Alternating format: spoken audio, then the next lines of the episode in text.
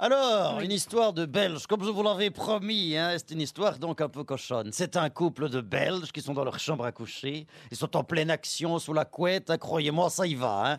Euh, la pression commence à monter entre les deux. hein. Et alors elle, elle lui dit, elle lui dit, oh vas-y sauvagement, hein. Oui, oui, oh oui, hein. Allez, continue, continue, oui, oui, oui. Ne sois pas timide.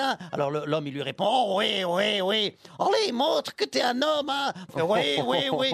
Et là, elle lui dit, elle lui dit à ce moment-là, oh vas-y chérie, dis-moi des choses sales. Et là, il lui répond, oh la cuisine, la salle de bain, le salon. Elle est bien.